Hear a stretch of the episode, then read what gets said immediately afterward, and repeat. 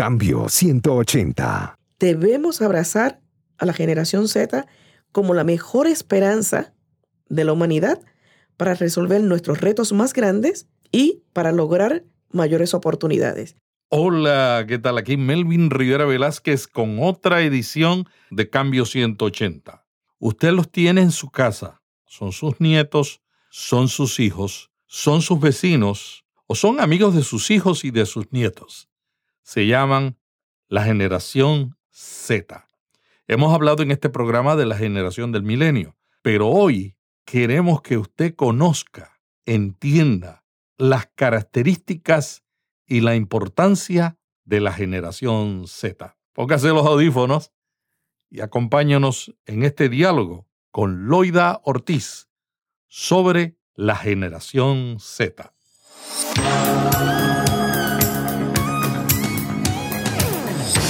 Este es un podcast de la red Intermaná, ayudándole a vivir mejor. Cambio 180. Cambio 180 es auspiciado por cristianos.com, una comunidad sobre la iglesia, la Biblia, la cultura y la vida cristiana. Cambio 180. Cada generación tiene patrones de conducta parecidos, aunque no son idénticos. Cuando conocemos estas diferencias, podemos desarrollar una estrategia. Primero identificamos el comportamiento de la generación, sea la X, la Y o la Z. Luego identificamos exactamente a quién le estamos hablando. Ese es el tema de Cambio 180 en el día de hoy. Les habla Melvin Rivera Velázquez con otra edición, con un diálogo sobre la generación Z. Y nos acompaña Loida Ortiz, experta publicadora de contenidos para niños y jóvenes. Loida ha trabajado como productora de televisión en la radio y fue la directora de la unidad de publicaciones de las Sociedades Bíblicas Unidas. Loida preside Bestseller Media, desde donde asesora y provee servicios a escritores que quieren autopublicar su libro. Además, es cofundadora de Publicaciones Acento, una editorial que se especializa en publicación de Biblias para niños y jóvenes. Loida, bienvenida a Cambio 180. Muchas gracias por la invitación. Para mí es un gusto volver a conversar de estos temas que nos apasionan a ambos. Loida, nosotros estuvimos hablando en programas anteriores sobre la generación del milenio, esos jóvenes que están entre los 18 y los 35 años de edad. Pero hay una generación que nació con la Internet. Totalmente nativa. ¿Cómo se diferencia la generación Z, que es esa generación más joven, de la generación del milenio? Es importante esta pregunta porque muchas personas colocan dentro del, del parámetro de millennials a todos los que son menores de, de 30 años. Y ya hay una diferencia marcada. La generación del millennial o la que se le conoce también como Y, pues son los que en este momento están, como bien dijiste, entre los 18, 30, algunos lo, lo colocan en 35, y la generación Z son los que nacieron por ahí en el 98 en adelante, son menores de 18 años en este momento. Entonces es una generación muy interesante, con unas características muy particulares. Es la primera generación total y absolutamente digital, nativo digital. Entonces, es la primera vez en la historia de la humanidad que una generación es capaz de conectar con cualquier otro ser humano en la Tierra. O sea que esos muchachos no, no nacieron con una máquina de escribir. Definitivamente que no. Inclusive, pues sabemos que comienzan a usar los dispositivos antes de comenzar a hablar. Son muy diestros en el asunto, son autodidactas. Eso de autodidacta a mí me llama la atención porque yo he notado en el marketing de contenidos, que es una de las áreas que a mí me apasiona, un crecimiento extraordinario, pero un crecimiento extraordinario en seminarios eh, online, webinar, en las búsquedas que hace la gente de sitios como Tech Talks o como linda.com o Udemy que se especializan en seminarios online. ¿Tiene que ver ese crecimiento con, con esa generación? Definitivamente, porque buscan, se le conoce como el know-how, ¿no? Conocer cómo hacerlo. Entonces, Lo que está teniendo mucha aceptación en esta generación son los canales de YouTube, donde las personas se van desarrollando, van presentando cómo hacer las cosas y claro, con el chip, como todos decimos que con los que han nacido, tienen mucha más facilidad para hacerlo usted mismo, lo que se conoce do it yourself. Entonces ahí se van entrenando, lo van haciendo, se van capacitando y al mismo tiempo ellos van desarrollando ese tipo de contenido. O sea que esta generación de cierta manera es emprendedora, ¿no? Totalmente, totalmente. Es emprendedora y hay algunas diferencias con la Y. Esta generación vuelve a identificar que el tener dinero, el tener un buen auto, es sinónimo de éxito. Y eso es, es una diferencia con los millennials. Mm. que ya llegaban a un punto en que la parte del dinero no era tan importante, sino verse realizado en hacer las cosas que le gustaran. Esto presenta un reto muy grande para las, empresas, para las compañías y para las iglesias, por supuesto. Porque según vamos pasando a estas nuevas generaciones, está habiendo más dificultad en términos de cómo aceptar la autoridad y las instituciones. Que también es un problema de los millennials. Definitivamente, definitivamente. Dicen que la, la generación Z cambiará profundamente el marketing y la manera de fabricar y hacer nuevos productos, nuevas, nuevos lanzamientos. Esta generación Z se encargará de supervisar, fíjate esto qué interesante, la aniquilación de la propiedad intelectual, al igual que de las instituciones más antiguas y respetadas. O sea que cuando ellos ven algo en Internet, creen que eso ya es público y se puede usar, que ahora a todos nos ha costado inclusive a las sociedades bíblicas, tenemos una persona especializada en propiedad intelectual, porque hay gente que inclusive ha tomado la Biblia y el riesgo es que se pierda la fidelidad, porque alguien tomó la base de datos y la cambió y le puso autor Juan Pérez. Exactamente. Entonces esa generación no cree en la, en la propiedad intelectual. Es como decir, si está en el Internet, es de todos, es gratis podemos usarlo y podemos seguir ¿Quién te mandó a ponerlo en Internet? Exactamente. Es un reto, porque, por ejemplo, en la misión de las Sociedades Bíblicas Unidas, que su misión es de extender la palabra, que llegue a la mayor cantidad de personas, que puedan leerla, que puedan tenerla, que puedan escucharla, entonces plantea una situación, un reto muy mm. grande. ¿Hacemos misión o cuidamos la propiedad? Entonces, lo mismo para las empresas, ¿no? Lo mismo para las empresas. Esta, esta generación eh, es lo que se le conoce, una palabra que ustedes usan mucho, disruption. Disrupción. Que es este... Disruptiva. Pero ¿cómo podríamos ponerlo en, en, español? Una, una interrupción, pero no en, no en sentido negativo, sino que, que, va, que es como un parteaguas, ¿no? Que, que, que va que en un momento... Un quebramiento. Yo creo que es lo que hacen estas generaciones disruptivas, lo que hacen es quebrar la tradición, lo que es normal. Exacto. Y de repente, tanto empresarios como o líderes de organizaciones sin fines de lucro, estamos perdidos porque no encontramos qué hacer.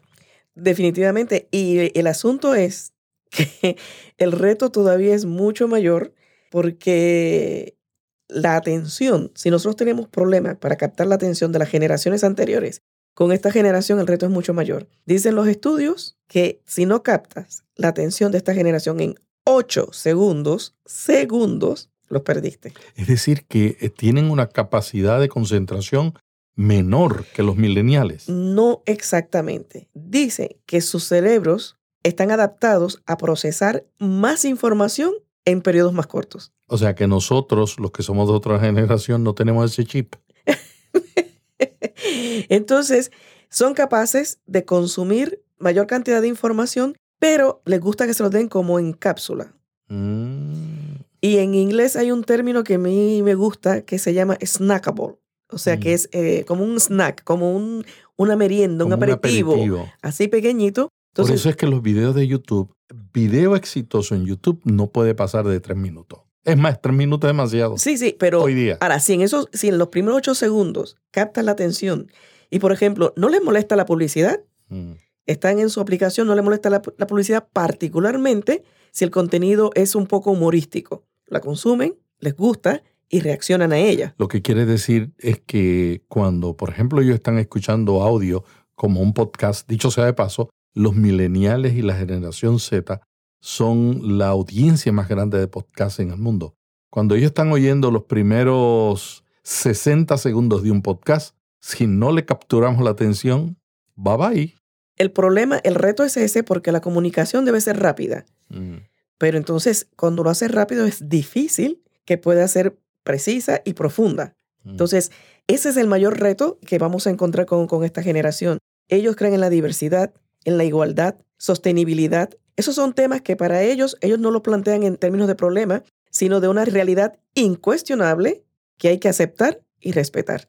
Entonces, los cambios y retos que tenemos con esta generación son muchos porque además ese grupo entre 12 a 17 años de edad es el mayor consumidor de pornografía en Internet. También son muy vulnerables porque como todo lo hacen en línea y para ellos eso tiene muchísima credibilidad, son mucho más vulnerables. Pero también hay esperanza. Se dice que los padres todavía tienen gran influencia en, ellos, al igual que sus amigos. En el caso de América Latina, por lo menos un 55% de ellos entienden que los, sus padres influyen todavía en ellos. La curiosidad es un elemento motivador. Así que ahí son tips que podemos agarrar para O sea, podernos en acercar a ellos. En este caso, la curiosidad no mató al gato, sino que lo despertó. Perfecto. y como tú bien mencionabas, son muy emprendedores. Cosa importante, quieren, buscan, anhelan mucha información. Hay que saberla empacar. O sea, anhelan la información, pero la información no puede ser extensa. O sea, que esos sermones de pastores que predicaban una hora y una me- hora y media hasta que el Espíritu Santo me diga, no conectan. Y es importante tomarlos en cuenta porque representan casi un cuarto por ciento de la, de la población, el 25% de la Mm. población. Entonces, no es cualquier cosa. Algunos investigadores los llaman mutantes ¿Por qué? porque son fascinados por su fusión natural con el mundo virtual, ¿no? Es, es, se van como que Mm. entrelazando entre lo virtual. Mira ahora mismo eh, este juego que está causando furor, Pokémon. Pokémon Go. Y entonces es una interacción entre el mundo virtual y el mundo real, que ha traído un montón de conflictos, accidentes, gente se han caído de puentes, una cosa impresionante, pero ha sido una explosión en cuestión de 24 horas. Las ventas de ese juego ha sido impresionante. Entonces, la manera de acercarse un poco más a esta generación, definitivamente tenemos que apuntar mucho a lo virtual, a los videos. Les encanta YouTube porque ahí encuentran todo que lo pueden generar ellos mismos y las personas que influyen, digamos, las celebridades, no son los más conocidos, sino los que se desarrollan en Internet. O sea, que los Kardashian no son tan importantes como ellos, como los YouTubers. Los YouTubers. Tú sabes que un amigo me dijo que su hijo no quiere ir a la universidad porque le dijo que quería ser youtuber. Y él se quedó en shock. ¿Y qué es eso de youtuber? y yo le dije, youtubers son los muchachos que están desarrollando una audiencia de millones, millones, algunos tienen millones. Y- Sí. Y, algunos ya viven de eso. Y ahora mismo cuando las compañías de tecnología van a desarrollar ellas algo nuevo, los llevan, le pagan el pasaje, los llevan a Nueva York, a donde van a hacer la introducción de los productos, porque tienen una influencia en esa generación Z y en la millennial que todo el mundo envidia, Definitivo. que Eh, no tienen los medios masivos. Exactamente. Y por eso los medios masivos están cambiando. Por ejemplo, ahora todos los realities que han eh, agarrado muchísima popularidad, cuando van a hacer una, una nueva temporada, como tú dices, traen a este grupo de youtubers, de ya no tanto lo- los blogueros, fíjate, eso ha, ido, eso ha ido cambiando, pero sí los que están muy metidos en las redes sociales, los traen y los tratan a cuerpo de rey, porque tienen una cantidad de seguidores impresionantes y van influyendo en el comportamiento y cómo se va evolucionando este, estos shows de realidad. Hay iglesias que están empezando ahora a pensar si tienen un sitio de internet. Cuando ya el internet pasó de moda, llegaron las redes sociales, estamos tratando de aprender redes sociales, cuando ya las redes sociales están tan saturadas como está saturado el internet, que ahora hay que buscar una estrategia para alcanzar a estas dos generaciones tan críticas, la Z y la del milenio, porque ellos no perciben las cosas como nosotros. Particularmente la red que ellos declaran que prefieren por sobre cualquier otra es YouTube. El Sí. 85% Ujú.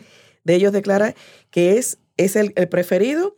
Y- Incluso Y, ahora Snapchat, me imagino, ¿no?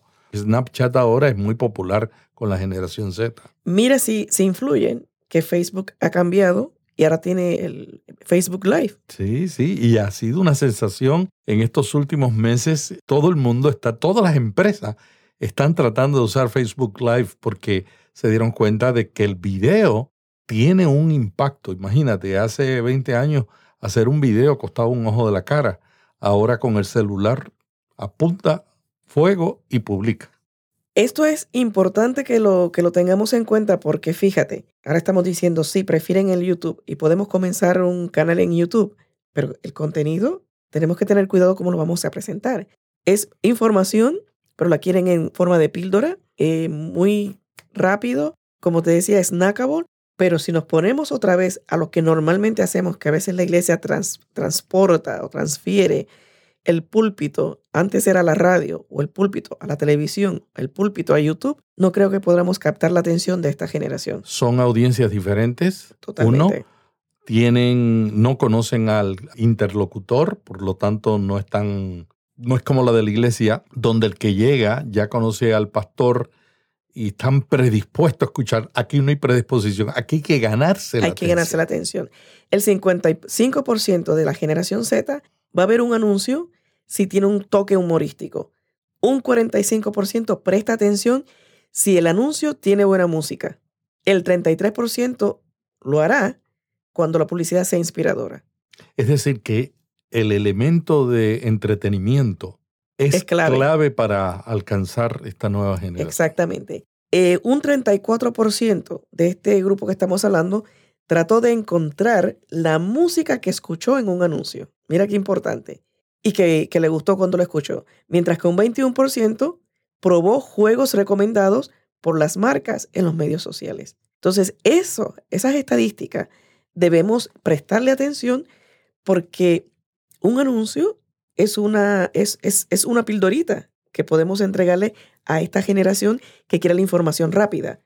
Elementos, humor, buena música y que les capte la atención, de, que le inspire en algo. Una de las cosas que yo me he dado cuenta en la publicidad y el mercadeo antiguo, lo más importante era capturar la atención en los primeros segundos de un anuncio, pero también dar una promesa. O sea, ¿qué puede hacer este producto por, por ti? Tú tomas estas pastillas y rebajas 50 libras o 50 kilos en 50 días. Era una promesa, pero ahora estos muchachos, estas generaciones, tanto la del milenio como la Z, porque yo veo las mismas características en, ambos, le prestan más atención a aquellas cosas que capturan sus sentidos. Y yo supongo que el contar historias tiene más fuerza que el presentar datos, porque el contar historias ha sido desde la época de Jesucristo y desde la antigüedad, de antes de Jesucristo, ha sido la manera de comunicación más efectiva. Y estos muchachos,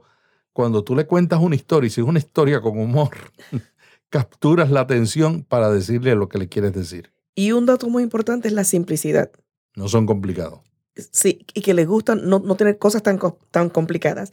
Fíjate que a pesar de que anhelan tener su propia compañía, la palabra empresa les evoca emociones negativas. Son emprendedores, pero no quieren ser empresarios.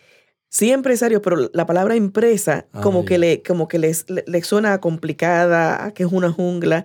No, ellos están comenzando su propia compañía. Y tú ves cantidad de chicos, adolescentes, que han hecho cantidad de, de dinero, algunos que son pues genios con la parte tecnológica y han desarrollado aplicaciones y se han, se han, convertido en, genios que, aquí en Estados Unidos han sido invitados hasta la Casa Blanca y demás. Y otras jovencitas que han comenzado hasta tejiendo o bordando y han hecho... Yo escuché una entrevista en el podcast de Tim Ferriss donde entrevistó a un muchacho de la Iglesia de los Santos de los Últimos Días que no fue a la universidad y ya era millonario produciendo videos. O sea, convirtió el, youtuber se convirtió en, una empresa para él. Exactamente, porque para ellos triunfar confían más en la red de contactos que en los diplomas. Mm. Así que presentarse. eso es cierto. sí. Eso es cierto. La gente que cree que en este día va a encontrar empleo porque tiene el mejor resumen. Claro, hay que tener un buen resumen. Hay que tener un perfil de lo que es la carrera que uno tiene Pero si no tiene las relaciones, si no conoce al que conoce al que conoce al que conoce, al final muchos, y yo lo veo en, en, todas las organizaciones y yo lo he hecho, ¿no?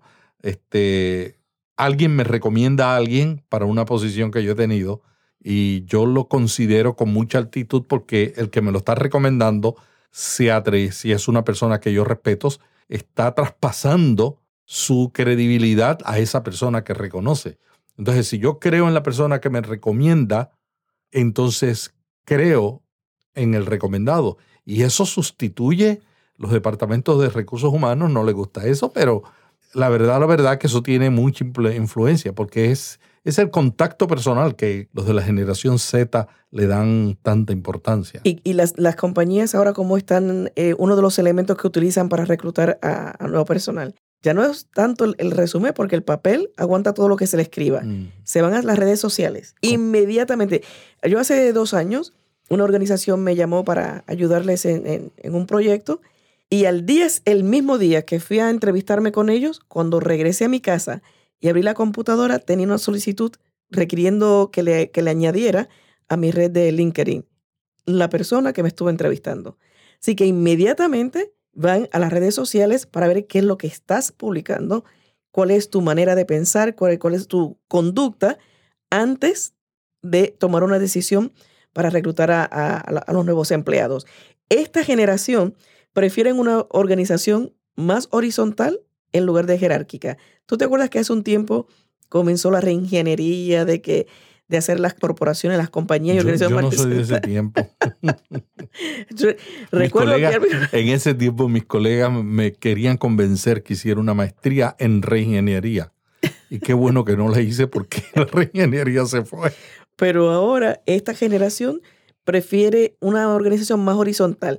¿Por qué? Por lo que hablábamos al principio, de que la autoridad y las instituciones como que ellos no les prestan mucha, no, no, no, los impresiona, al mm. contrario, les causa un, poquito de, de, negativismo en ese sentido. El 76% de esta generación le gustaría convertir su hobby en su trabajo. Y es lo que hemos visto con los youtubers, con todos estos chicos que sean y chicas que se han metido muchísimo en las redes sociales como hobby y luego de ahí han logrado generar ingresos. Le dan más importancia a la pasión. Porque, y eso, eso es lo que yo, cuando alguien me pide asesoramiento para hacer un podcast, yo digo, escoja un tema que a usted le apasiona, porque entonces no es un trabajo. El desarrollo de un podcast toma mucho tiempo en lo que uno logra una audiencia. Cuando uno logra la audiencia, entonces uno puede pensar en otras etapas. Pero durante ese tiempo uno se puede desanimar. Exacto. Porque, porque sencillamente no está haciendo algo que le produce recursos financieros, pero le cuesta mucho trabajo. Entonces esta generación Z vive esa realidad que nosotros estamos aprendiendo. Así es. El otro día el sobrino mío salió y llevaba un rato cuando siento que, que entro otra vez a la casa. Yo, ¿qué pasó? Se me quedó el, celular. Yo creo que iba por mitad de camino y se devolvió porque no, se le, se le quedó el celular y sin eso no, no se puede vivir. Esta generación no puede vivir sin, sin el, el celular. Interesante. Si este grupo tiene ofertas, por decirte, de diferentes compañías con un mismo salario, mira cómo ellos dividen la preferencia con cuál se iría. 25% elegiría la empresa más divertida. El 22, Por eso se van a trabajar a, Google. El 22% a la más innovadora. El 21% a la más ética. Mm, interesante. O sea que eh, la cuestión del dinero no es principal. No es, no es la no parte. No se irían al que más le pagan, se irían a donde mejor se sienten. Exactamente. Donde están más alineados con sus valores y sus principios. Son tan exigentes con la tecnología que el 29% ha llegado a pensar que Facebook ya no es tan cool. Prefieren el Instagram, el Snapchat, el YouTube. Cambia todo, cambia todo, todo, todo, todo. Entonces es, tenemos que estar un poquito más alerta a estos cambios de estas nuevas generaciones para poder eh, hacer un acercamiento más eh, acertado hacia ellos en la forma en que queremos llevarles el mensaje. Es muy, muy interesante cómo ellos se están manejando y cómo nos hacen cambiar a nosotros, porque antes uno de los principales gastos en una compañía o para lanzar un nuevo producto era, teníamos que, invertir una cantidad impresionante en promoción y anuncios de televisión y anuncios de radio y en periódicos y revistas. Esa parte, por un lado, pareciera haberse simplificado porque se puede depender más de las redes sociales, pero hay que saber cómo empacar ese contenido. Loida, esta conversación ha estado muy interesante sobre la generación Z. Tú has tenido ya otras participaciones en este podcast que han tenido una gran audiencia porque son cosas que tú has traído a la mesa que son nuevas, que son interesantes y que ayudan a desarrollar una estrategia. No importa si es un negocio o si es una iglesia o una organización sin fines de lucro uno tiene algo que, de valor que compartir y uno necesita una estrategia. Pero si no conoce estas cosas, no, no puede desarrollarla efectivamente. Finalmente, Loida, para cerrar la entrevista, ¿qué tú recomendarías a una iglesia, una empresa, una organización sin fines de lucro que quiere alcanzar la generación Z? Mira, lo primero que debemos pensar es que la generación Z no es un elemento demográfico sino que es un conjunto de generación donde se cruzan las conductas modeladas por la innovación tecnológica. Lo que buscan es sencillez y accesibilidad a la tecnología, porque esto une a las generaciones más que dividirla. Dividir la fuerza de trabajo por generación no es el punto clave. Más bien, tanto en las iglesias como en las organizaciones, las compañías, los trabajadores de mayor edad pueden y deben aprender de los más jóvenes y viceversa. ¿Qué debemos hacer para cerrar, para concluir? Debemos abrazar a la generación Z como la mejor esperanza de la humanidad para resolver nuestros retos más grandes y para lograr mayores oportunidades. Entonces, no lo veamos con temor, sino al contrario, sacar, incluirlos, integrarlos porque nos van a aportar muchísimas cosas a lo que estamos haciendo. Recordemos que lo más importante es que para captar su atención no tenemos mucho más de 8 segundos. Cosas muy puntuales, directas, para poderlos captar la atención y hacerlo parte nuestro. Y ser tolerantes, porque son dinámicos, son eh, impetuosos, son distraídos a veces en, en ocasiones, pero tienen muchas amistades virtuales y físicas. Los seguidores de los que logran desarrollar un perfil alto en las redes sociales es algo impresionante que debemos tomar en cuenta si queremos poder comunicar el mensaje que queremos llevar, en nuestro caso, la palabra de Dios. Muchas gracias a Loida Ortiz por este interesante diálogo. Loida preside Bestseller Media, desde donde asesora y provee servicio a escritores que quieren autopublicar su libro. Además es cofundadora de Publicaciones Acento, una editorial que se especializa en publicación de Biblias para niños y jóvenes. En las notas de este podcast pueden ver los enlaces para comunicarse y seguir a Loida a través de las redes sociales y la Internet. Hasta la semana que viene cuando estaremos nuevamente aquí en Cambio 180 con un tema provocativo para los líderes de la Iglesia. Hasta aquí Cambio 180 cada semana, Melvin Rivera Velázquez dialoga con destacados invitados sobre temas de interés para pastores y líderes. Cambio 180 le ayuda a mantenerse relevante en un mundo cambiante. Si este podcast le gustó, vaya a iTunes y suscríbase para recibirlo automáticamente lo publiquemos. También déjenos ahí una valorización y comentario. Para más artículos sobre estos temas, visite cambio180.com. Cambio 180. ¿Cómo mantenerse relevante en un mundo diferente?